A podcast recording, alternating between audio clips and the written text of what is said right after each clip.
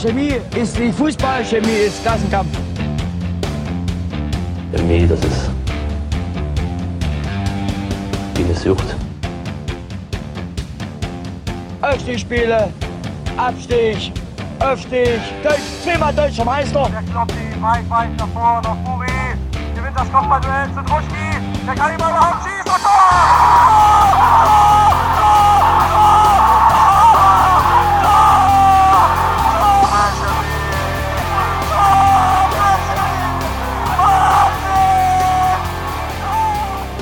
Die deutsche Hölle ist zurück. Zum vierten Mal in Folge bleibt Chemie zu Hause ungeschlagen. Zum dritten Mal gibt es drei Punkte. Gegen die Hertha Bubis war es eine windige Angelegenheit. Haha. Darüber sprechen wir heute beim chemischen Element und gucken, oh, und gucken natürlich. Gucken natürlich. Voraus aufs Spiel in Karl-Marx-Stadt. Mein Name ist Jonas und bei mir ist Bastian. Hallo. Christian. Hallo. Und Nils. Hallo. Hallo. Wir steigen aber ein, wie immer, mit den News und da gebe ich gleich das Wort weiter an unseren Expertenrat-Experten, der nämlich einen Nachtrag zu unserer letzten Folge zu machen hat. Bastian, was ist denn Genau. da? Wenn man einen Nachtrag machen muss, kann man also kein großartiger Experte sein. Insofern äh, hast du möchte gesagt. ich das jetzt gleich mal wieder relativieren. Ja, ich, völlig zu Recht. Ähm, ja, ihr da draußen schreibt uns bei ähm, Instagram, Twitter, Facebook, wie auch immer, ihr schreibt uns persönlich an und das ist immer ganz, finde ich immer ganz positiv, wenn wir da ein bisschen Feedback erhalten, weil da oft auch Erhellendes äh, dran ist oder Themenanstöße. Und einer davon jetzt hier auch, nämlich ein wertvoller Hinweis zum Expertenrat, den ich beim letzten Mal kritisch und äh, vielleicht auch etwas gehässig vorgestellt habe. Ähm, eine interessante Personalie ist nämlich noch dabei, über die wir gar nicht gesprochen haben. Und zwar ist das Pascal Schuster. Pascal Schuster werden jetzt vielleicht die meisten auch gar nicht kennen, aber der ist äh, von dem Unternehmen in Leipzig ähm, Omnifon. Das, äh, wenn ich es richtig verstehe, ist eine Marketingagentur. Das ist jetzt irgendwie alles nicht so wichtig, aber Pascal Schuster ist ähm, der Arbeitgeber von Stefan Vibudulu, also oder nicht Pascal, seine, seine Firma, also sein Unternehmen, für das er arbeitet. Er ist der CDO laut LinkedIn. Und ähm, das ist also das Unternehmen, für das Stefan Vibudulu arbeitet. Und ich meine, er macht eine Ausbildung. Und die, die Firma ist auch Spielerpartner von Stefan. Also ganz offensichtlich ähm, ist auch so ein bisschen, ich sag mal, ja, es sind auch Leutscher Sympathien im Expertenrat vertreten. Das fand ich jetzt gar nicht so unwichtig und das wollte ich gerne noch nachschieben. Aber nur weil das ein Arbeitgeber ist, ich meine, er hat ja vorher auch von einem anderen Leipziger Club gespielt. Ich weiß nicht, wo die Sympathien da liegen. Also der Stefan hat ja auch vorher woanders gespielt. Ihr wisst, was ich meine. Das ist richtig. ähm, aber nichtsdestotrotz prangt das ähm, Firmenlogo quasi auch auf der Chemie-Webseite. Ah, okay. Ähm, ja, weil wie gesagt, er ist äh, die Firma ist Spielerpartner und äh, die Spieler werden ja auch präsentiert auf der Webseite. Also einige Spieler haben ja so einen so einen Partner, einen Unternehmenspartner, die da offenbar auch noch den einen oder anderen Euro dazugeben. Wenn das nun der Arbeitgeber ist von Stefan, ist ja irgendwie klar. Und ähm, ja, Sind wieder ein bisschen schlauer geworden. Danke an die aufmerksame Hörerinnenschaft. Ähm, wir wollen noch sprechen über einen Film, der heißt They Call Us Ausländerteam. Ich weiß gar nicht, ob Nils oder Bastian darüber äh, einsteigen möchte, weil ihr be- also beide auf jeden Fall darüber getwittert habt. Sie zeigen aufeinander. Ähm, Ich habe noch nicht erzähl alles gesehen. Du hast noch muss nicht alles gesehen? Okay, gut. Na dann, Bastian, erzähl doch mal. Okay. Ähm, ja, ist vielleicht auch gar nicht so wichtig, äh, ob man jetzt schon alles gesehen hat, weil ähm, der Film ist tatsächlich auch erst seit heute verfügbar. Also seit heute, wir sind am Dienstagnachmittag, nehmen wir auf. Und heute ist der, der der Film They Call Us Ausländerteam in die Mediathek gekommen, ist eine MDR-Produktion und wie ich finde, ist die sehr, sehr, sehr sehenswert und möchte, das ist also jetzt auch so mein vorgezogener Medientipp, möchte ich hier allen ans Herz legen, ähm, da unbedingt mal reinzuschauen. Das sind vier kurze Teile, die gehen 20 bis 25 Minuten. Das ist eine Dokumentation und es geht um einen, denke ich, auch bei uns in der Bubble so recht bekannten Fall, nämlich um Blau-Weiß Grana, die ja vor ein paar Jahren, vor drei Jahren, vor zweieinhalb Jahren so eine gewisse Berühmtheit erfahren haben, weil sie ähm, im Prinzip, ich sage mal, vor den Toren von Leipzig ähm, ja sehr viel Mist erlebt haben, ähm, weil das Team sich entschlossen hatte, ja, bevor wir irgendwie gar keine Mannschaft mehr stellen, dann spielen wir doch auch einfach mit Menschen, die aus äh, ja, anderen Erdteilen zu uns gekommen sind, also Geflüchtete zum Beispiel.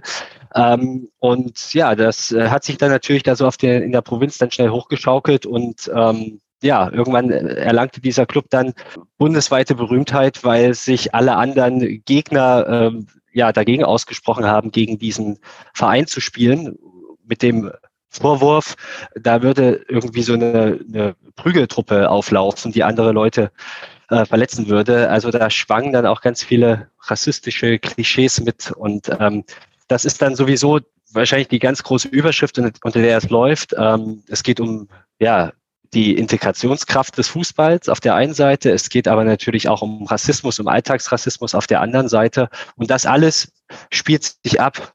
Eine knappe Autostunde von Leipzig entfernt in Grana. Und ähm, ja, was hat das äh, MDR-Team da gemacht? Ähm, die sind einfach mal hingegangen zu dem Verein und haben den Verein über mehrere Monate begleitet und porträtiert und auch das Umfeld ausgeleuchtet. Sehr, sehr sehenswert, wie ich finde, weil das so ein ein sehr fragender Erzählstil ist. Also da wird nicht so viel erklärt, sondern es, es gibt auch keinen Erzähler oder so, also keinen Moderator, sondern es wird einfach, es wird nicht kommentiert, sondern es werden einfach nur Bilder gezeigt und die Menschen sprechen für sich selber und das ist sehr rührig insgesamt, weil so wie ich es wahrgenommen habe, ähm, ja, war es halt eine, eine Verkettung von ganz vielen Zufällen, dass plötzlich äh, Grana, Blau-Weiß Grana, so ein Verein, so ein ganz normaler Verein, überhaupt nichts Besonderes, auch kein großartig integrativer Verein oder sonst was für ein Verein, kein linker Verein, wie der plötzlich von heute auf morgen zu einem ja, Verein wurde, der irgendwie anders war, weil er eben Geflüchteten einen Platz geboten hat. Und das ist diese ganze Geschichte, die da drin, drin läuft, äh, die sich abgespielt hat.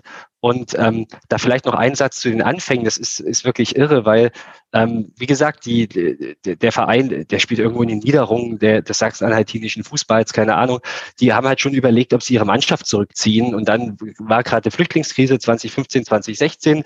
Äh, das ist wie gemalt quasi. Dann gibt's ein äh, Flüchtlingsheim, ein Geflüchtetenheim gegenüber vom, vom Fußballverein und denen ist langweilig und die haben keine Kicker und irgendwie finden die dann halt zusammen. Also total irre, ja. Also sehr pragmatisch und auch überhaupt nicht ideologisch oder so nach dem Motto, ja, los, wir machen jetzt hier ein großes integratives Projekt, sondern einfach nur so Basisfußball, wie es auch laufen kann.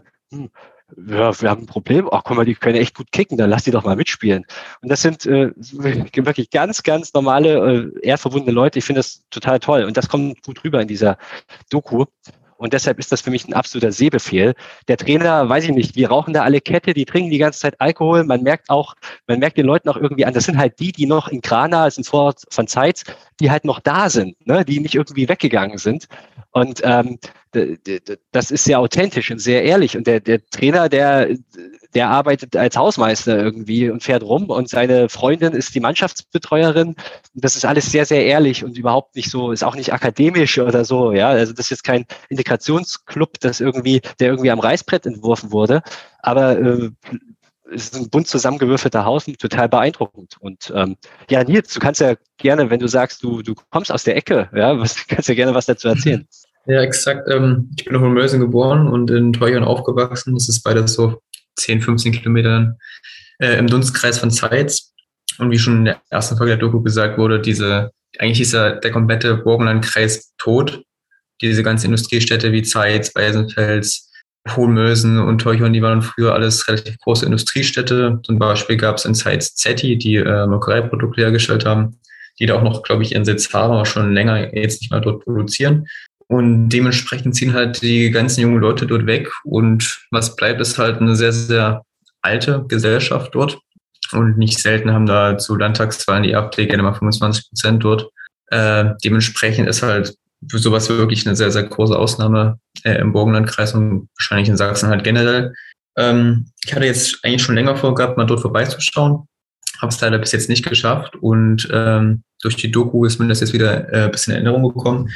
Ähm, man sieht ja in der Doku, wie wichtig es ist äh, oder was für ein großer Stellenwert Fußball haben kann für Menschen, diese ganzen Einzelgeschichten dort und dieser Zusammenhalt gegen etwas, was eigentlich selbstverständlich sein müsste, gegen Rassismus zu sein, gegen Ausgrenzung, Diskriminierung, wie dort gearbeitet und gehandhabt wird und die Jungs versuchen zu integrieren.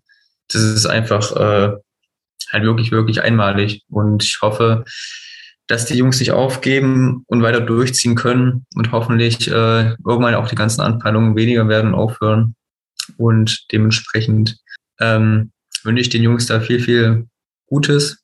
Und wie man ja auch gesehen hat, dass die Pandemie da äh, ja einen kleinen, kleine Schwachstelle in der Vereinskasse hinterlassen hat, könnte man vielleicht als BSG Chemie auch mal dort ein Benefizspiel abhalten. auch wenn der Ground jetzt nicht allzu spektakulär ist, aber das wäre natürlich ein sehr, sehr cooles Zeichen. Und ja, also ich kann mich Basti auch noch anschließen. Äh, schaut euch die vierteilige Doku an. Auf YouTube gibt es den ersten Teil gerade. Wird wahrscheinlich nach und nach alles hochgeladen und in der ARD-Mediathek gibt es bereits alle vier Teile. Also auch von mir große Empfehlung. Cool. Schön. Ähm, die spielen übrigens, wenn ich es richtig habe, in der Kreisliga 3 im Burgenland liegen da aktuell auf Tabellenplatz 6 von 9 mit 9 Punkten aus 7 Spielen. Also genau, das war mein Beitrag. Niemandsland. zu ja. sagen kann. Jeder Burgenlandkreis selbst. Nein, aber die halten da die Fahne hoch und die sind stabil, muss man ganz ehrlich sagen. Und das sind halt Leute, die da geblieben sind und äh, echt äh, großen Respekt dafür. Ja, gerade, dass man es auch außerseits, äh, außerhalb von diesen aufgeklärten und kosmopolitischen Bubbles wie Leipzig oder so macht. Das ist schon toll.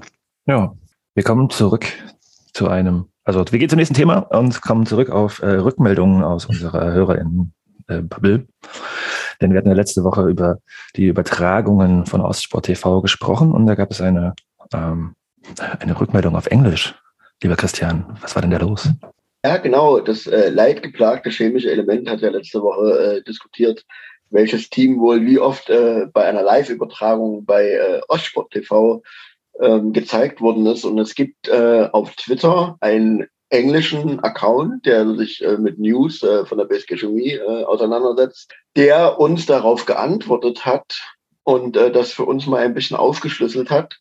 Und spannenderweise kam äh, etwas später sogar noch eine weitere Antwort von einem weiteren User auf Twitter namens Anaton, der sich ebenfalls die Mühe gemacht hat, das für uns mal aufzusplitten. Ähm, leider äh, unterscheiden sich die beiden Zahlen so ein bisschen, aber es geht so in etwa in die grobe Richtung. Aber ich würde das mal für, für die Hörerschaft ähm, darstellen wollen. Und zwar ist es nämlich so, dass ähm, am meisten gezeigt von ähm, Ostsport TV tatsächlich der BFC Dynamo wurde. Laut dem englischen äh, Twitter-Account von Chemie mit neun Spielen und laut dem User von äh, Anaton ähm, mit elf Spielen. Und danach äh, folgt auch bei beiden, in beiden Listen äh, der Berliner AK. Laut dem englischen Account ähm, hatten, die äh, sieben und laut dem anderen äh, zehn Spiele. Was, also ich glaube, dass da Ostsport eindeutig sozusagen den äh, Follower-Effekt von äh, äh, Jindawi irgendwie versucht abzugreifen und deshalb der BRK so oft ge äh, äh, gezeigt wird. Und dann kommen schon ähm, mit gleich vielen Spielen Energie Cottbus und äh, der Ortsrivale. Dann Chemnitz und Chemie äh, wurde bisher laut äh, beiden Listen, das stimmt überein, erst viermal äh, in einer Live-Übertragung äh, von Ostsport TV bedacht. Was aber zusätzlich nochmal ganz spannend ist, und zwar hat sich der englische Account auch noch die Mühe gemacht, die Übertragungen aufzuschlüsseln. Und zwar in äh, prozentualen anteilig, wie viel Prozent aus welchem Bundesland Mannschaften sind und wie oft diese Mannschaften dann äh, in Live-Übertragungen bedacht worden sind. Und zwar äh, ist das auch eine sehr interessante Aufschlüsselung, weil sie zeigt, dass eigentlich in fast allen Bundesländern äh, mehr Spiele äh, übertragen wurden prozentual als ähm, es Mannschaften gibt, außer in Sachsen. Da sind es natürlich weniger. Und das würde ich jetzt auch nochmal ganz kurz äh, wiedergeben. Nämlich 25 Prozent der Mannschaften in der Liga kommen aus dem Bundesland Sachsen und 22 Prozent äh, der Mannschaften in der Liga waren, äh, oder die Mannschaften aus Sachsen waren in 22 Prozent aller Live-Übertragungen beteiligt. In Berlin hingegen 35 Prozent aller Mannschaften, allerdings bei 39 Prozent aller Live-Übertragungen mit dabei. Jetzt hattet ihr ja letzte Woche schon äh, auch dargestellt, dass ähm, äh, Ostsport TV quasi mit einem lokalen Berliner Sender da eine Kooperation hat. Ich glaube, deshalb lässt sich das auch so einigermaßen erklären. Aber nichtsdestotrotz ist die gefühlte Realität, die äh, letzte Woche formuliert wurde, tatsächlich auch belegbar, nämlich äh, dass Chemie bei Ostsport äh, TV leider in den Live-Übertragungen eine eher untergeordnete Rolle spielt. Es gibt übrigens auch Teams, die noch gar nicht übertragen wurden. Darunter zählt zum Beispiel auch hier das äh, bei mir um die Ecke stammende Eilenburg. Und das ist, glaube ich, auch die einzige Mannschaft, die noch nicht das Vergnügen hatte, ähm, in einer Live-Übertragung zu sein. Der englische Account führt dann noch den VfB auf. Ich nehme an, dass es sich da um Auerbach handelt. Die ist aber bei dem anderen ähm, Account mit einer Übertragung abgedeckt. Aber äh, deshalb vielen Dank erstmal an alle, die da für uns recherchiert haben und äh, wir konnten das jetzt ja noch mal ein bisschen klarer ziehen und müssen dann scheinbar äh, in der Sommerpause dringend mal mit Ostsport TV äh, reden, dass äh, die BSG Chemie eindeutig mehr bedacht werden muss. So geht das nicht weiter. Ähm, überhaupt aber ein ganz gutes Modell. Äh, wir müssen nicht mehr so viel selber googeln, sondern wir lassen einfach die anderen das für uns machen. Das, äh, da könnte man sich glatt dran. Das ganz wilde Fragen immer aufwerfen und, äh, und dann nächste Woche damit schmücken. Aber zumindest ja, danke auf jeden Fall für die Rückmeldung. Auch da sehr schön. Ähm, das bildet halt auch eine gute Überleitung zu einem nicht gezeigten Spiel am Wochenende. Ähm, ich, deswegen ich jetzt auch die nächste die nächsten zwei Stunden, nein, die nächste Zeit irgendwie auch nicht viel sagen werde, weil ich äh, das Spiel nicht nebenbei auf Arbeit gucken konnte, denn trotz äh, etlichen Spielausfällen und äh, Umverlegungen der MDR-Übertragung, welches Spiel denn gezeigt wird, entschied sich der MDR am Ende gegen eine Übertragung des Spiels der BSG Chemie gegen Hertha 2 und hat stattdessen Halberstadt gegen Auerbach gezeigt. Ja. Wir wissen nicht, was passiert wäre, wenn dieses Spiel ausgefallen wäre, weil dann hätte der MDR wirklich uns übertragen müssen. Ich weiß nicht, ob das, also. Hättest du gar nichts gezeigt. ja, wahrscheinlich. Ein Testbild oder so. Das tut natürlich in allererster Linie weh mit dem Chemieherzen, dass äh, die BSG da wieder nicht übertragen wurde. Aber man muss natürlich sagen, also als rein unterhaltungstechnischen Gründen hat der MDR da scheinbar doch in die richtige Schublade gegriffen, denn äh, Auerbach und Halberstadt haben innerhalb kürzester Zeit äh, sieben Tore äh, geliefert und das dürfte den geneigten Fußballfan dann durchaus äh, doch begeistert haben. Ja, aber da wollte ich eigentlich später drüber sprechen, aber später haben wir jetzt schon gemacht. Dann haben wir das schon geklärt. Und eigentlich ist die Überleitung auch wieder passé. Ne? Hertha 2 verliert in Leutsch mit 1 zu 2. Äh, wie war denn das Wetter, Nils? Es war sehr, sehr windig. Ja. Also die Flutlichtmasten haben ganz gut geschwankt. Und ich glaube, in der ersten Halbzeit äh, mussten da auch einige Akteure zurechtkommen. Der Ball ist sehr, sehr kurios geflogen. Ähm, ja, ich meine, wir sind ja schon in der vierten Minute haben wir das dann zu eins bekommen. Ähm, man darf es jetzt nicht auf den Wind schieben, aber so richtig auf dem Platz waren wir nicht, egal an was es lag. Ähm, Anton Kanter hat ja dann auch im Interview danach gesagt, dass äh, sie irgendwie gar nicht auf dem Platz standen und sehr, sehr lange brauchten, um irgendwie ein Spiel zu finden, auch erst in der Halbzeit äh, Miro die Jungs wecken konnten. Und ja, in der Zeit haben sie was natürlich eine komplett andere Mannschaft, aber mal kurz zur ersten Halbzeit. Ähm, da ging einfach nicht viel auf dem Platz. Das war zweikampfmäßig nicht gut. Das war vom Ballbesitz her einfach nicht gut. Wir haben nach jedem dritten Pass den Ball verloren. Und wenn wir äh, Pech haben, dann macht Tata halt mit drei Chancen, die sie in der ersten Halbzeit hatten, auch drei Tore. Ähm, aber die junge Mannschaft hat da immer irgendwie ein bisschen einen Haken zu viel gemacht und einmal hält Bellot überragend. Und so ähm, konnten wir uns eigentlich recht glücklich schätzen, dass wir mit dem 0 zu 1 in die Pause sind. Hast du schon weiter als übers Wetter geredet? Ähm, frage ich ja Christian nochmal danach. Ich glaube, du hattest geschrieben, dass uns eigentlich äh, überhaupt dieses Spiel hätte nicht angepfiffen werden dürfen. Im Endeffekt ist es ja ganz okay, dass es angepfiffen wurde. Ja. Aber beschreib doch mal kurz deine, deine, deine Eindrücke. Ja, also ich, das würde ich aber tatsächlich nochmal untermauern. Ich meine, gut, mit einem mit einem Sieg im Rücken, da lässt sich vielleicht auch leichter meckern, ne, sage ich mal. Aber also mal rein mit Blick auf die Liga äh, hat man ja gesehen, dass irgendwie gefühlt die Hälfte der Spieler ausgefallen sind an diesem Wochenende und das auch alles mit dem äh, Sturm begründet wurde. Und ich finde durchaus, dass man schon von irre irregulären Bedingungen in Leutsch sprechen kann. Also, es ist nicht etwa genau die Hälfte ausgefallen, es ist genau die Hälfte ausgefallen. Also fünf Spiele wurden gespielt, fünf sind ausgefallen. Ja. Ja. Ähm, Also ich erinnere mich da sehr gerne an die eine Szene in der ersten Halbzeit, wo äh, Bellot versucht, den Ball zu klären, der da irgendwie ankommt und er drischt ihn hoch und muss dann nochmal drei Schritte zurücknehmen, um ihn nochmal Volley hochzudreschen und dadurch dann irgendwie fast eine Ecke zu verursachen. Also man muss schon sagen, dass das jetzt mit regulären Fußballspielbedingungen nichts ähm, zu tun hatte. Und mit Blick auf dessen äh, die Kaderbreite, die äh, die BSG Chemie an dem Tag ja an den Tag gelegt hat, äh, das waren zwar vielleicht ein paar mehr, als äh, wir das noch in Lichtenberg hatten, aber trotzdem war es nicht unbedingt, waren nicht viele Optionen auf der Bank. Ich finde, unter den Voraussetzungen hätte man sich durchaus auch innerhalb des Vereins in Zusammenarbeit mit der Stadt dafür stark machen können, ähm, dass das Spiel halt nicht stattfindet.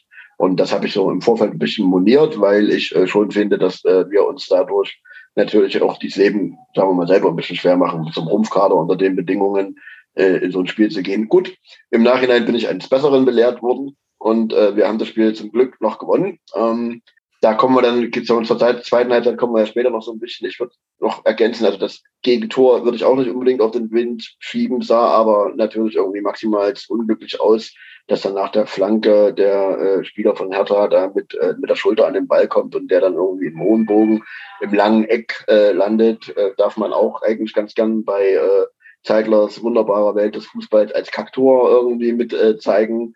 Also es war schon maximal unglücklich, muss ich mal sagen. Nichtsdestotrotz kann ich eigentlich alles auch unterstreichen, was Nils gesagt hat. Wir waren in der ersten Halbzeit nicht wirklich gut auf dem Feld.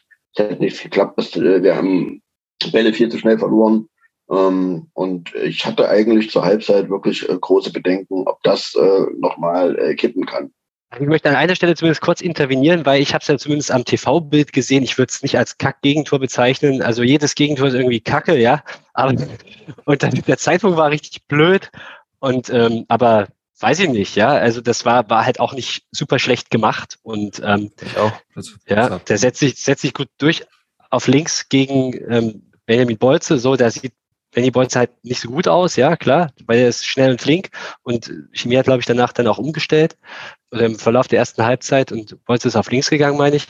Und ähm, aber ja, und dann kommt eine scharfe Hereingabe, eine wirklich scharfe Hereingabe und der, ja, der, der, das der touchiert ihn dann so, dass er halt ins, ins lange Eck fällt. Also ich, ja, würde das jetzt zumindest nicht so teilen. Das ist so ein, wir haben uns den nicht selber reingelegt. Das war auch einfach gut gemacht, finde ich gab es auf jeden Fall kackigere Kakttore diese Saison schon einige. Was man auf jeden Fall zur ersten Halbzeit noch ergänzen muss, was ich irgendwie, glaube ich, in der Euphorie des Sieges dann äh, nach dem Spiel vergessen habe und mir aber bei der, bei der nochmal, bei dem nochmaligen Anschauen der Highlights noch aufgefallen ist, dass Berlin tatsächlich irgendwie noch den Pfosten getroffen hat in, in der ersten Halbzeit. Das war mir gar nicht mehr so bewusst, aber das äh, hatte Nils jetzt irgendwie auch nicht erwähnt, deshalb würde ich es irgendwie gerne noch mit ergänzen. Also man hatte durchaus Glück, dass man auch nur mit dem 0 zu 1 Rückstand in die Pause geht. Oder die Bälle, Bälle ist noch dran. Genau, ja. Genau, das meinte ich ja. Und ähm, ich finde das ganz witzig, weil das ist halt eine Parallele zu dem Hinspiel, ähm, das wir letztendlich ja auch gewonnen haben. Und da war es genau so, dass wir eine nicht gute erste Halbzeit gespielt haben und dann eine sehr solide zweite Halbzeit. Und äh, da, ich, ich erinnere mich noch, wie wir hier sitzen und stehen und uns darüber unterhalten haben, dass wir Glück gehabt haben, dass wir nicht schon zur Halbzeit 2-0, 3-0 zurückgelegen haben. So. Und hier war es offenbar genauso. Eine, eine äh, Sache noch, die mir gerade aufgefallen ist, ähm, der AKS war nicht ausverkauft. Das waren 2694 ChemikerInnen da, das heißt noch rund äh, 156 hätten mehr reingedurft. Ähm, das ist auch ist quasi sagen, gut, bei dem Wetter auch nicht, verständ, äh, nicht unverständlich, aber sollte man auf jeden das Fall. Das kann man aber, glaube ich, auch so ein bisschen, ähm, bisschen aufs äh, Wetter schieben. Ne? Also ich glaube, dass ja. der eine oder andere tatsächlich gedacht hat, wo bei dem Wind, der Waldparkplatz war zum Beispiel auch gar nicht offen. Ähm, also ich kann mir gut vorstellen, dass dort irgendwie viele Leute aus Vorsicht einfach nicht ins Stadion gegangen sind. Und dann muss man irgendwie noch bedenken, dass man eigentlich auch eine relativ große Zuschauerschaft hat, die aus dem Raum Berlin äh, kommt. Ne? Deshalb ist Berlin ja mit Bastian auch quasi bei unserem Podcast hier so äh, gut vertreten. Aber auch ähm, die, die ähm, Zuschauer und Zuschauerinnen aus Berlin hatten natürlich Probleme, an dem Tag anzureisen. Der Bahnverkehr ist zusammengebrochen. Also von daher muss man das, glaube ich, einfach in die Bewertung mit einfließen lassen. Auf jeden Fall, aber Schutz trotzdem erwähnt haben. ähm, ja, äh, weiß ich, wollen wir die Ausstellung mal kurz durchgehen und dann können wir vielleicht auch damit überleiten zur zweiten Hälfte. Angefangen hat im Tor Benjamin Bellot. Ähm, davor haben gespielt Benny Bolze, Stefan Karau, Benjamin Schmidt und Tom Müller. Also Benny Schmidt ist mal in der Innenverteidigung, nicht auf der 6. Davor Anis Osmanowski und Alexander Buri. Ähm, Buri übrigens ist gegen den CFC gesperrt mit fünfter gelber Karte. Ähm, schon mal hier, ja. vielleicht gleich nochmal drüber reden. Ausgerechnet gegen Chemnitz. Ähm, Davor eine Dreierreihe. Flo Kirstein, Anton Kanter, Dennis Mast und ganz vorne im Sturm Dennis Jepel. So, und zur Halbzeit gab es dann einen Dreifachwechsel. Habe ich, glaube ich, auch. Haben wir hab ich das schon mal erlebt? Ich weiß es nicht, ob mir Miro Jagatic in der Halbzeit drei Spieler auswechselt. Ähm, ja, war das denn gerechtfertigt? Waren Benny Bolze, Anis Osmanowski und Dennis Jepel denn wirklich so schlecht? War das taktische Umstellung? Wie habt ihr es gesehen? Nils? Ja, Benny Bolze war ja angeschlagen. Der hatte in einem sehr äh, übereifrigen Tackling sich sehr stark auf die Schulter gefleht, sage ich mal. Man wusste nicht genau, was passiert, weil äh, lustigerweise in der Laufe der zweiten Halbzeit hinter dem Gästeblock äh, dauernd Krankenwagen hinterhergefahren haben, so zwei, drei Stück. Und bei Hertha war in der ersten Halbzeit auch jemand angeschlagen, der dann aber nicht ausgewechselt wurde. Ähm, ich habe leider nichts gehört, was Benjamin Bolze betrifft, äh, aber anscheinend scheint es ja demnach nicht so schlimm gewesen zu sein. Ähm, ja, Hannes Osmanowski hat nicht so wirklich ins Spiel gefunden, fand ich. Der hatte wenig Bindung. Äh, muss sich natürlich auch noch an die neue Liga gewöhnen. Und äh, wer war der Trainer, der rausgegangen ist? Dennis Jeppe. Jeppe, oder? Ja, gut. Dennis Jeppe. Ja, wir waren halt in der ersten Halbzeit vorne eigentlich gar nicht präsent und Dennis Jeppe hat, glaube ich, weniger Ballkontakte gehabt als Benjamin Ballard und dementsprechend kann man das taktisch auch verstehen, dass er da raus musste. Und der Dreierwechsel hat ja auch absolut gefruchtet, weil das wäre eine völlig andere BSG, die da aus der Kabine kam. Gekommen sind Ben Kessler, Tarek Reinhardt und Timo Mauer. Ja, wann das? Das, Ja. das muss man, glaube ich, nochmal so unterstreichen. Also bei, bei Dennis Jepel würde ich noch dazu sagen, es hat schon bei mehreren Spielen so, dass, also wir wollen ja nicht so viel meckern, aber dass das Gefühl irgendwie nicht so rüberkommt, dass er irgendwie wirklich jedem Ball hinterherläuft und irgendwie wirklich Fußball arbeitet, was du dann wahrscheinlich in so einem Spiel als Stürmer machen musst, wenn du vorne keine Bälle gibst, äh, bekommst. Und ähm, ich glaube, dass das wahrscheinlich mit der Grund war. Und man muss auch sagen, dass insbesondere die Einwechslung von äh, Tarek Reinhardt und äh, äh, Timo Mauer äh, dann schon das Spiel zu unseren Gunsten gekippt haben, weil da äh, die Pässe kamen besser, die Leute waren besser im Spiel. Ähm, Mauer hat viel gearbeitet, auch auf der Außenbahn in der zweiten Halbzeit. Also das waren meiner Meinung nach schon die Schlüsselveränderungen. Und wenn man jetzt kritisch drauf blicken würde, würde man sagen, kommt zur Halbzeit fast schon zu spät, aber es ist ja letztendlich gut gegangen. Ja, und es wurde, es wurde ja nicht nur personell umgestellt, ähm, sondern es wurde auch taktisch äh, etwas verändert. Das wird ganz schön erklärt bei dem Video, das die BSG selbst veröffentlicht hat. Ähm, Im Interview mit Jens Fuge hat es, glaube ich, ich glaube, Benjamin Schmidt hat es erklärt, ähm, dass man quasi hinten die Viererkette aufgelöst hat zugunsten einer Dreierkette und dann, um im Mittelfeld eine Überzahl zu haben, äh, mit einer Fünferkette. Und ähm, ja, er ist dann, er hat dann ein bisschen offensiver gespielt, Benny Schmidt selbst. Und ja, das war, das ist vielleicht noch ganz wichtig, dass man da auch nochmal was verändert hat wahrscheinlich. Und das scheint auch aufgegangen zu sein. Dazu kommt, ähm, dass man die Komponente, man hatte dann den Wind im Rücken. Also ich finde, das hat man schon auch so im Spiel gemerkt, dass äh, die Mannschaft, die auf der, der Seite gespielt hat, wo der Wind im Rücken kam, schon durchaus irgendwie die besseren Akzente in der jeweiligen Halbzeit setzen konnte. Das wird nicht ausschlaggebend gewesen sein für, für den Sieg, aber das ist natürlich maßgeblich und äh, spricht dann natürlich auch für eine sehr gute ähm, äh, Münzwahl am äh, zu, zu, zu Beginn des Spiels, indem man sich irgendwie ganz bewusst dafür entscheidet, erstmal gegen die widrigen Bedingungen zu spielen und dann äh, die zweite Halbzeit aber nochmal mit den äh, Bedingungen im Rücken äh, zu gestalten. Auch da kann man das eigentlich nur als strategisch äh, sehr gut durchdacht äh, beschreiben. Aber kam der Wind nicht, also quasi sagen, vom Gästeblock aus? Dann haben wir quasi sagen doch auch gespielt wie immer, weil wir in der zweiten Halbzeit immer auf den Nordheim spielen. Also, Genau, aber in der zweiten Halbzeit quasi mit dem Wind, in der ersten Ja. Halbzeit gegen den Wind. aber wir spielen immer Vielleicht so. ist es jetzt aber auch zu viel interpretiert zu sagen, dass man das nach der, dass man die Fahne in den Wind gehängt hat und überlegt, äh, was man macht oder ob man nicht einfach die zweite Halbzeit wieder auf den Norddamm gespielt hat. Wir Kann ja auch schief gehen. So eine Überlegung kann ja auch schief gehen, wenn es nämlich zur Halbzeit 2-3-0 steht, dann kommst du halt nicht mehr zurück. Naja, das muss gar nicht sein. Da hat jemand, der natürlich in seiner ganzen Fußballkarriere auch auf diversen Plätzen gespielt hat, die abschüssig sind. Ähm, war das auch immer sehr wichtig. Ähm, wobei, stimmt, da haben wir auch in der Halbzeit, glaube ich, 7-0 geführt und am Ende 5 zu 7 oder 7 zu 5 gewonnen oder so. Ähm, aber, Ja. Ähm, die Tore für die BSG Chemie gemacht haben Benny Schmidt und Alex Buri. Ähm, Benny Schmidt, das müsste jetzt sein zweites oder drittes Tor diese Saison? Beides in dieser Zweites. Saison? Ja. Oder? Wird zum Torjäger. Ist er damit äh, jetzt im internen Ranking auf Platz zwei wahrscheinlich oder so? Nee, aber, ja, ähm, wollt ihr was zu den Toren denn noch sagen? Gerne. Und natürlich können wir das äh, gern ausführen. Also es hat tatsächlich auch in der zweiten Halbzeit ein bisschen Anlauf äh, gebraucht. Ne? Also man merkte von Anfang an zwar, dass Chemie besser äh, ins Spiel kam, aber so die wirklich klaren Chancen hatte man sich auch zunächst nicht erarbeitet. Und man muss dann einfach sagen, dass so die letzten 15 Minuten in etwa eigentlich die waren, wo Chemie dann, sagen wir mal, äh, das, das Spiel umgebogen hat. Es ging dann los. Ähm, man hatte zunächst erst noch so gute Pässe in die Spitze, wo doch aber die Annahmen noch etwas unglücklich waren und dadurch so noch nicht so wirklich zwingendes herausgesprungen ist und dann aber interessanterweise im Zusammenhang mit zwei äh, Standards äh, dann die Tore gefallen sind. Ich meine mich zu erinnern, dass äh, das eins zu eins also sehr weitläufig hervor, heraus hervorgegangen ist aus einer Ecke, die von äh, den Berlinern äh, da geklärt wurde, wieder rausgekommen ist auf die Seite, von der der Ecke kam, also die Familienblockseite und dann äh, nochmal hereingebracht wurde. Ich meine, dass das äh, Kanter war, der die Flanke geschlagen hat. Aber Bei gerade Dennis Mast. War's. ja, Mast, okay, genau.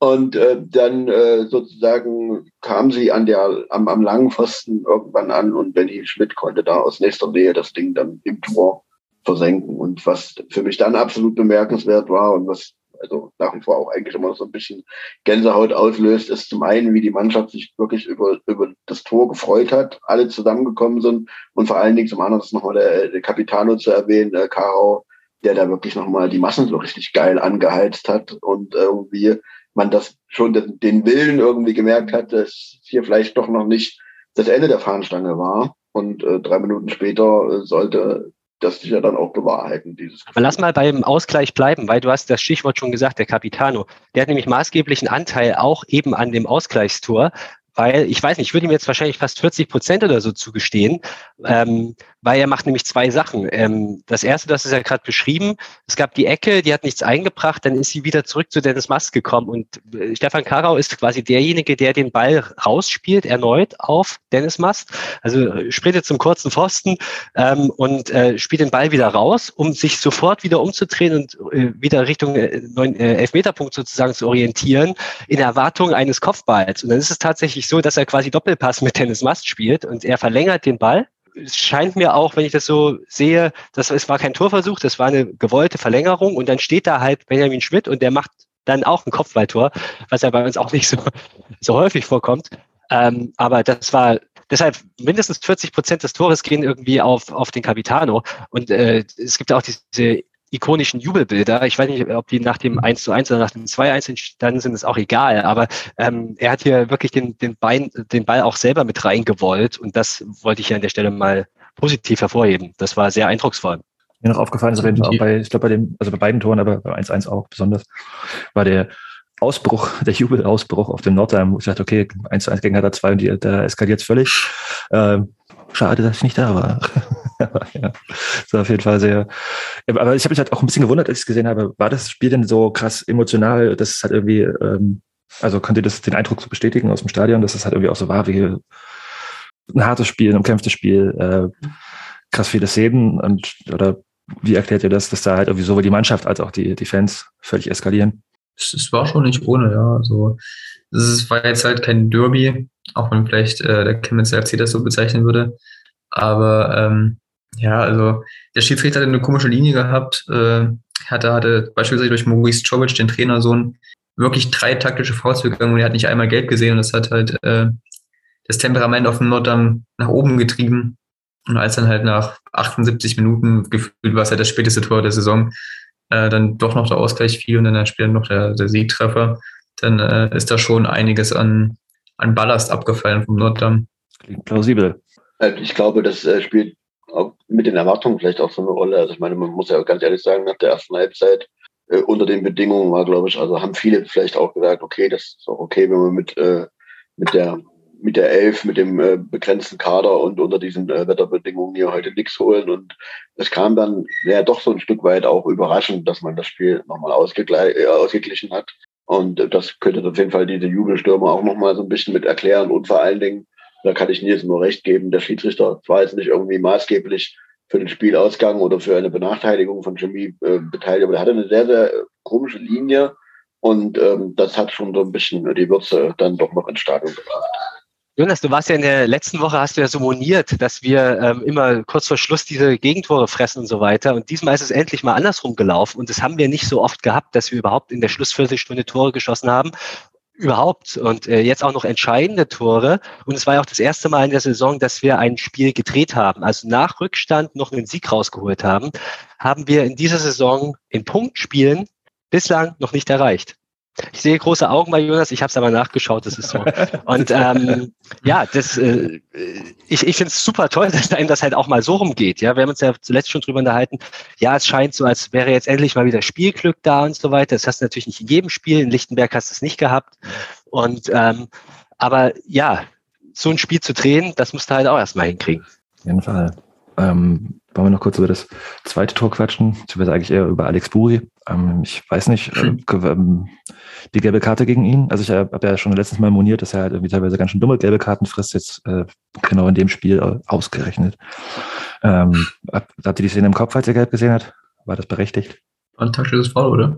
ich denke schon, klares, weiß nicht, ob es taktisch war. Es war einfach auch ein gröberes Foul, ja, wo durchaus gelb. Halt, ja. ja. es war so im, im Halbfeld. So. Ja, es war durchaus berechtigt und äh, in der Situation vielleicht auch nicht unbedingt angezeigt, äh, das Foul so zu spielen, aber egal, ähm, jetzt ist es halt passiert. Ne? Ja. Also wieder eine doofe gelbe Karte von Alex Buri, Fragezeichen. Folgentitel. Ja, genau. Nee, weil er hat ja dafür jetzt endlich mal getroffen. ja, ja, ja, nicht wirklich. Also, Stimmt, ja. Äh, also die zwei Seiten, die zwei Gesichter des Alexander Buri. Ja, ich habe ich hab mal versucht nachzuzählen, oder was, was mir zumindest spontan einfiel. Wir haben diese seltsamen Situationen gehabt, wo er, also es gab ja schon die eine oder andere Spielsituation, wo er wirklich gute Chancen gehabt hat und die er dann leider hat liegen lassen. Das war in, in der Hinrunde gegen Lichtenberg der Fall, glaube ich. Ähm, dann war das natürlich im Derby, äh, nach einem tollen Solo, wo er sich nicht belohnt. Und jetzt zuletzt gegen, was? Babelsberg. Gab es auch eine, wo, wo, wo er so 20 Zentimeter daneben schießt oder so. Eigentlich toller Abschluss und so weiter. Ähm, also er ist dem Tor, glaube ich, auch näher gekommen. Und äh, deshalb ist es gut und wichtig, dass er, dass es jetzt endlich mal geklappt hat. Beim Deutscher Leben hat das auch irgendwie angekündigt, aber das ist auch schon ja. drei Spiele her. aber das ist geklappt. Jetzt ist er beigeschrieben trotzdem. War aber auch ein Tor, was also im Vergleich zu den anderen Situationen, die Basti geschrieben, beschrieben hat, vielleicht tatsächlich etwas schwieriger zu machen äh, war. Ne? Also man muss natürlich einfach sagen, so die der Freistoß, die Freistoßsituation und dann ist einfach der Laufweg von Alex Bugi einfach richtig gut. Mit zehn Meter Anlauf da irgendwie in die Kette zu stoßen, durchzustoßen und den Ball dann aber mit dem Außenriss dort in, äh, so äh, ab, äh, ins lange Eck tropfen zu lassen, dass der Torwart da auch quasi selber überrascht ist, dass der Ball quasi da hinkommt und nichts mehr machen kann, ist, glaube ich, von den ganzen Situationen, die Buri in den letzten Spielen und auch in, in der Hinrunde hatte, mit äh, das schwerste Tor gewesen, weil der halt wirklich einfach auch schwer zu nehmen war und dann dafür aber eigentlich ganz gut äh, genommen wurde. Und von daher äh, hat er sich da auf jeden Fall äh, belohnt für die ganzen Fehlversuche, die er diese Saison schon ertragen musste. Echt stark gemacht und vor allem, das ist auch äh, im Prinzip, kannst du nicht verteidigen, kannst du nicht vernünftig verteidigen. Der, der Ball kommt mit äh, Schnitt rein und fünf Leute rennen, rennen ein und Buri war halt der, der von den allen das Tor, glaube ich, am meisten wollte. Der war am, am schärfsten auf das Tor. Das hast du auch gemerkt. Ja? Der macht ja wirklich, wie du beschrieben hast, 10, 20 Meter, weiß ich nicht. Also er rennt richtig viel. Und es ist, wenn du, wenn du die, den Anfang der Szene dir anguckst, denkst du nicht, dass am Ende Buri das Tor schießt, weil er da irgendwo in der Masse undefiniert rumsteht. Und ähm, aber Sekundenbruchteile später hat er 20 Meter gemacht und äh, der Ball ist drin. Also echt ein richtig gutes Tor. Und solche Tore haben wir auch vor kurzem noch nicht geschossen. Äh, vorausgegangen ist natürlich auch ein guter Standard, eine gute Flanke und äh, dann wird es auf einmal gefährlich. Zwei Vorlagen für Dennis Mast wieder. Ja, maßgeblichen Anteil an beiden Toren, ja. Definitiv. Da sieht man aber dann auf jeden Fall nochmal die Qualität, die er dann letztendlich auch mitbringt. Äh, die, die, die, die Flanke zum ersten Tor, äh, da in die Mitte äh, auf Karas Kopf war, war super, aber auch der Freistoß jetzt äh, kam ja genau dahin, wo er letztendlich hätte hinkommen müssen, um so ein Tor halt zu erzielen. Und das ähm, ist, glaube ich, etwas, was uns in der Hinrunde tatsächlich auch noch so gefehlt hat, dass wir jemanden haben, der mit der Qualität zum einen flanken, aber zum anderen auch irgendwie Standard spielen kann. Und ähm, das äh, beweist das nochmal ganz gut, dass es eigentlich eine sehr, sehr gute Verstärkung war. Auf jeden Fall. Tja, gibt's noch was zum Spiel zu sagen?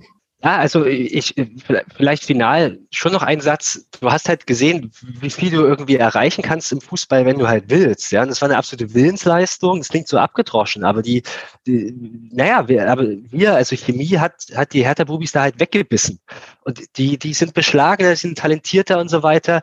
Ähm, die, ja, die haben die besseren spielerischen Szenen und so weiter und du bist aber halt dann da in der in der richtigen Situation und äh, gerade bei so einem Standard, da ja die, die Fotos, äh, diese ikonischen Fotos auch von Stefan Karo und anderen, diese Jubelbilder sind ja nicht umsonst entstanden, sondern das, das, das, ja, das ist ja richtig aus der, aus der Szene. So, genau so haben die diese Tore geschossen. Und das ist echt gut. Finde ich super.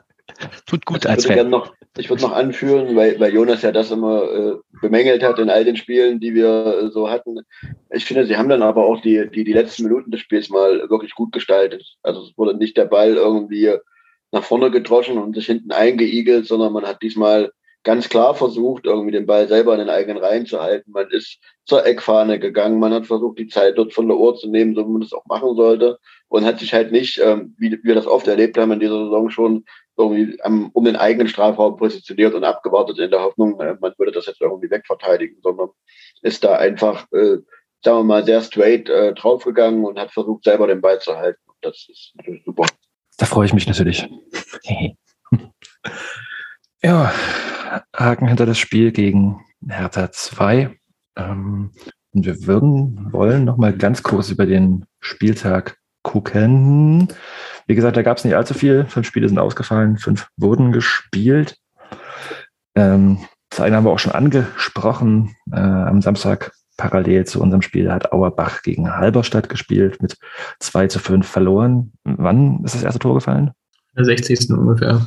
Okay, das ist natürlich interessant. Die letzte halbe Stunde war Action. War das nicht auch bei Die letzte halbe Stunde kann man sich durchaus nochmal angucken. Das ist recht unterhaltsam. War das nicht bei Auerbach gegen Eilenburg auch so? War das gegen Eilenburg? Das ist 3-3 oder so oder 3-4, irgendwas, was auch so mega spät losging. Also, ein Kollege von mir hat da damals, glaube ich, den Zusammenschnitt gemacht und hat gemeint, war so, scheiße, kommt die ganze Zeit nichts und am Ende hat er den, die, die Zeit nicht mehr einhalten können, weil so viele Tore gefallen sind. Ich glaube, das war auch Auerbach gegen Eilenburg. Aber ja. Ähm, drei Spiele gab es am Sonntag. Ähm, eins, zu dem ich nichts sagen kann, ist Luckenwalde gegen Lichtenberg. Luckenwalde gewinnt 4 zu 1 gegen Lichtenberg. Ähm, die anderen beiden Spiele habe ich aber ein bisschen was gesehen und durchaus auch interessant. Ähm, oder habt ihr was zu Luckenwalde gegen Lichtenberg zu sagen? Nee. Äh, Fürstenwalde gegen Energie Cottbus. Fürstenwalde holt den zweiten Punkt in der Rückrunde und das in der 94. Minute. Also äh, hat sich Cottbus auf jeden Fall ja, chemisch angestellt. Nein, also schön vor Schluss noch in Fürstenwalde äh, den Ausgleich kassiert und die sind auch völlig durchgedreht und auch die vier Fans auf dem, äh, in der Kurve sind total eskaliert. Äh, Fürstenwalde holt einen Punkt gegen Cottbus, fand ich auf jeden Fall bemerkenswert. Und zum Thema Rathenow ähm, hat Nils, glaube ich, ganz viel getwittert. Da kannst du doch mal ein bisschen was über den schönen Rasen in Rathenow erzählen. Ja, also ich glaube, ähm, weil es mir jetzt noch nicht gesehen habt, schaut euch mal die Highlights auf Ostsport TV an. Der Rasen, das war ein einziger Maulwurfshügel eigentlich. Also wie der Schiedsrichter bei der Platzbegehung das durchgewogen hat, ist mir auch rätselhaft. Dementsprechend sahen die Trikots bei der Mannschaft am Ende auch aus. Aber genau das ist ja dann irgendwo auch Regionalliga. Aber also mit, mit Profifußball oder Ähnlichem haben die Platzverhältnisse wirklich sehr, sehr wenig zu tun gehabt. Und äh, dementsprechend sollten dann vielleicht auch schon mal auf ähnlichem Untergrund trainieren, vielleicht äh, im Auwald oder so, dass wir dann in knapp einem Monat in Rathenow bestehen können. Ich wollte gerade sagen, weil der Platz in Rathenow, der sieht nämlich auch schon eine ganze Weile so scheiße aus. Ich glaube, das Spiel gegen Cottbus oder so habe ich da mir angeguckt gehabt und das, äh, da war es auch schon vor äh, zwei Monaten, drei Monaten irgendwie sah das schon derb scheiße aus. Aber Aber bis Ja. wir dort gespielt haben, hat Ingo den Platz doch bestimmt nochmal durchgehakt. ja, oder gerade nicht. Stimmt. Gegen spielstarke Mannschaften bringt ja so ein Untergrund Rathenow was.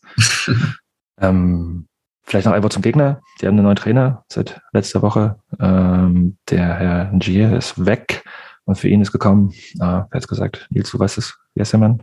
Thomas Franke. Thomas Franke vom BFC, genau. Äh, Also Gia hat hinge hingeschmissen quasi, hat gesagt, er soll sich das hingeschmissen. Also, doch schon, er hat gesagt, er äh, tritt zurück, kann der Mannschaft nichts mehr geben und äh, Tasmania befindet sich im freien Fall, kann man glaube ich so sagen. Ich würde, ich habe letzte Woche gesagt, auf, auf die Tabelle gucken ist total langweilig, aber ich habe eine Tabelle gefunden, die mir sehr gefällt. Auf die gucken wir jetzt mal. Die nennt sich, die nennt sich Rückrundentabelle. So, so. Ui. Auf dem letzten Platz der Rückrundentabelle steht Tasmania Berlin mit null Punkten aus sieben Spielen. Wie gesagt, da ist gerade ganz schön der Wurm drin. 3 zu 19 Tore. Da geht gerade gar nichts. Davor kommt Fürstenwalde, die, wie gesagt, ihren zweiten Punkt holen. Und dann kommt Tasmania mit vier Punkten aus vier Spielen. Aber die haben halt, wie gesagt, auch erst vier Spiele. Die meisten haben, also einige haben sieben. Zum Beispiel auch der Tabellenführer der Rückrundentabelle. Der kommt aus Leipzig-Leutsch, heißt BSG Chemie Leipzig und hat aus sieben Spielen 16 Punkte geholt, fünf Siege, ein Unentschieden, eine Niederlage, ein Torverhältnis von 11 zu 5. Und ähm, dahinter kommt der nächste Gegner. Und da bin ich auch schon bei der Überleitung. Der Chemnitzer FC hat aus sechs Spielen 14 Punkte geholt, vier Siege, zwei Unentschieden, noch nicht verloren. Ist gibt es noch ein anderes Team, was nicht verloren hat, aber das kann ich gerade nicht aussprechen. Äh, ansonsten haben alle mindestens jetzt ein Spiel schon verloren in der Rückrunde. Genau, ja, wir auch. Ja, Chemnitz. Das Spitzenspiel Ja. des nächsten Spieltags. Derby. Ja, wird, Wird auf jeden auch Fall gewürdigt mit einem Live-Spiel. wird's. Natürlich. Vom MDR, aber. Ja, genau, vom MDR, aber Ja, ja. TV ist äh, Der Berliner Markt ist nicht gut genug äh, für den Berliner Markt, das Spiel, glaube ich. Ja, aber es Exakt. also Ostsport produziert es trotzdem, aber ist ja gut. Ich kann nämlich wieder leider nicht da sein, äh, weil ich arbeiten muss bis 18.30 Uhr und äh, leider kann ich mir keinen Hubschrauber leisten, um nach Karl-Marx-Stadt zu fliegen. Könnte ich ja Bananen abwerfen. ja, ähm, Throwback. ja. Hört Chemnitz. euch jetzt noch mal die 0,5. Folge an. die Pilotfolge. War es die erste Folge? Nee, ich glaube, es war Ja. die erste Folge. War das, Die nee, erste- das war die erste Folge in der Das Saison. war die erste Folge, oder? Nein, nein, wir hatten, das war die erste Folge in der Saison, oder? Also, Nee, das was war die erste Folge generell, als, Allererste äh, Folge. als das Mane Ja, ja, ja, die ja, ja. Geschichte bei Ja, ja. erzählt hat. Bananen für stimmt, Karl-Marx-Stadt ist Ja. die erste Folge dieses wunderschönen Podcasts gewesen. Und, Stimmt, da äh, geht es um Pokal, ne? Das war das. Ja, Gefühlt auch, war so auch die längste. Jonas, so ist das. Ja, dann ist es her, ich werde alt. Ja, ähm, was gibt es zu sagen über Chemnitz, außer dass sie noch nicht verloren haben? Im letzten Heimspiel waren 1249 ZuschauerInnen in Chemnitz da. Diesmal werden es ein paar mehr. Warum denn, Nils? weil wir zusammengerechnet 800 Gästekarten unter den Mann bringen dürfen. Und sehr wahrscheinlich werden auch einige Chemiker im Heimbereich sitzen und die Partie undercover verfolgen. Also man muss, glaube ich, sagen, ähm, Chemnitz, äh, das ist, glaube ich, das erste Spiel der BSG Chemie in dem Neubau, äh, an dem alten Platz äh, des Stadions der Gellerstraße. Ich glaube, letzte Saison haben wir da gar nicht gespielt, weil dann äh, wegen Corona schon äh, der Laden zugeschlossen wurde. Ne? Ähm, von daher ist das natürlich schon ein äußerst reizvolles Sta äh, ein Auswärtsspiel in einem größeren Stadion mit Dach über dem Gästeblock äh, mal wieder mit einem größeren Haufen sozusagen da äh, hinzufahren und auch so ein bisschen Stimmung zu machen. Ähm, leider ist es halt aufgrund der äh, Zuschauerbeschränkungen noch so, dass halt relativ wenig Karten in Anführungsstrichen gibt, weil ähm, es gab ja jetzt sozusagen zwei Chargen. Ne? Die erste Charge hatte irgendwie knapp 500 Karten und jetzt ähm, hat die BSG Chemie gerade eben so kurz vor der Veröffentlichung, äh, vor der Aufnahme dieses äh, Podcasts nochmal bekannt gegeben, dass es noch 300 weitere Gästeticket gibt.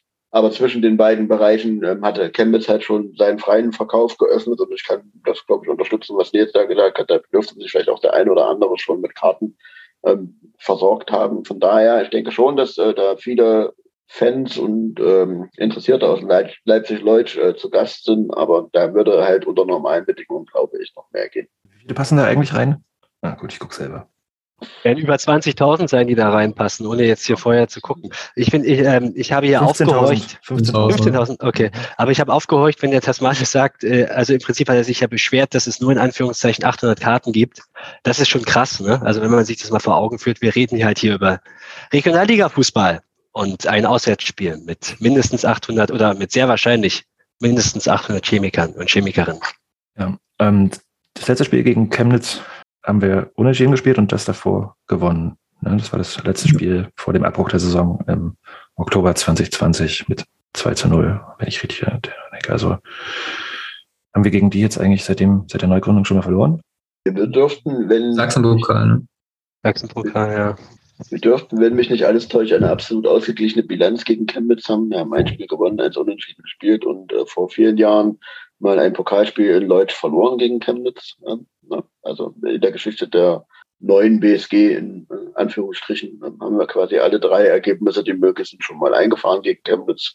Von daher kann man da von einem absolut ausgeglichenen Spiel äh, sprechen, was ja die Tabelle der Rückrunde so auch wieder gibt.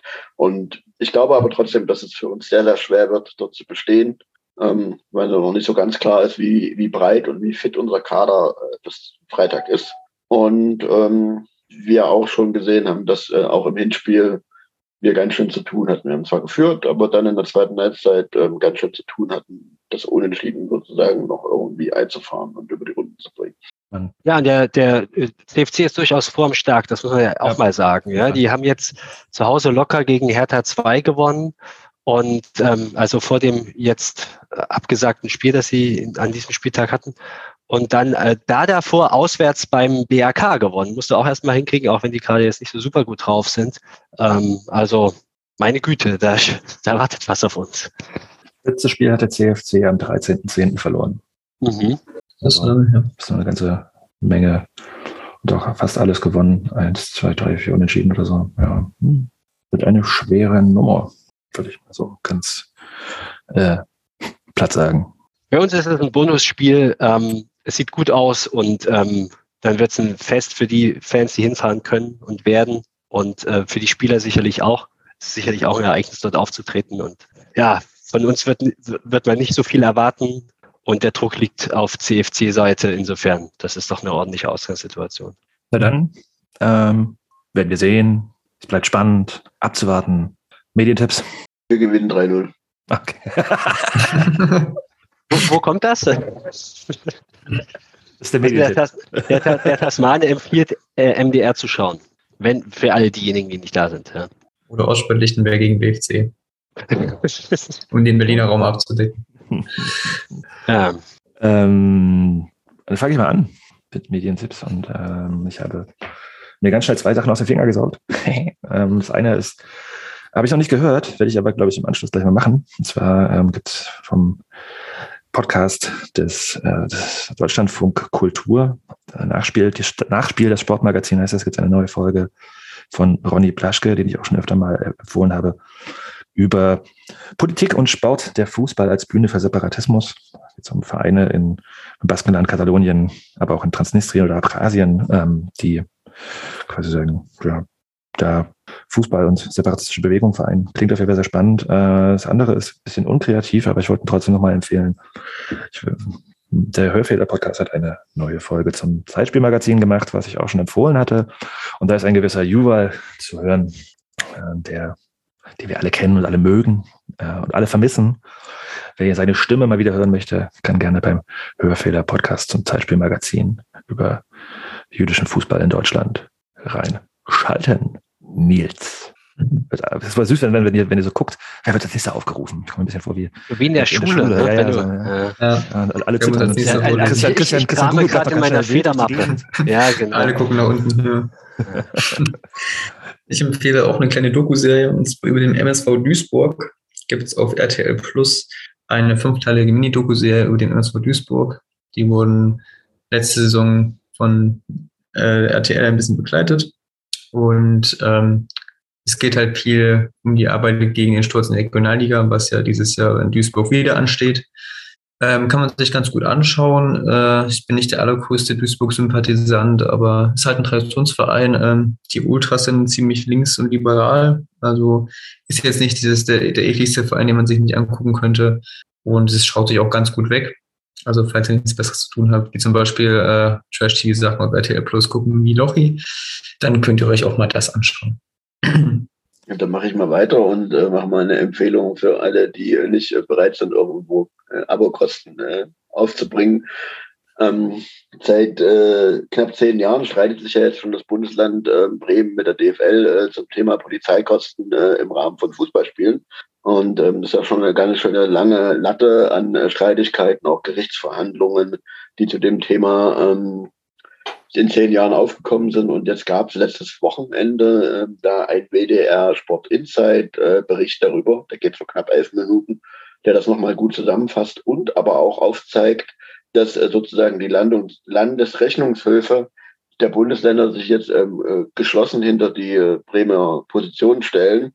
Und das hätte dann natürlich auch vielleicht Auswirkungen für, für Sachsen und vielleicht auch Auswirkungen für, für Regionalliga-Vereine, weil äh, auch da ja sehr, sehr viele Risikospiele äh, von der Polizei definiert werden und dann Kosten anfallen, wo die Vereine sich vielleicht beteiligen. Also wer sich mal so ein bisschen mit dem äh, Thema auseinandersetzen möchte, dem sei dieser, äh, die, dieser kurze Bericht ans äh, Herz gelegt, weil das auf jeden Fall auch ein Thema ist, was wir hier irgendwann nochmal ausführlicher diskutieren können. Machen wir, wenn es soweit ist. Ich glaube, den, das Fass öffnen wir jetzt nicht mehr. ähm, Bastian wird jetzt sagen, ich habe doch meinen Medientipp schon gegeben. Hey, Crawlers, Ausländerteam, bitte guckt euch das an in der ARD-Mediathek, MDR-Produktion. Großartige Doku, haben wir vorhin schon drüber gesprochen, ist sehenswert. Und habe auch einen schönen Rahmen um diese Folge gemacht. Und äh, ich verabschiede mich, bedanke mich bei euch dreien. Wir stellen uns online. Bis nächste Woche. Bleibt stabil. DFG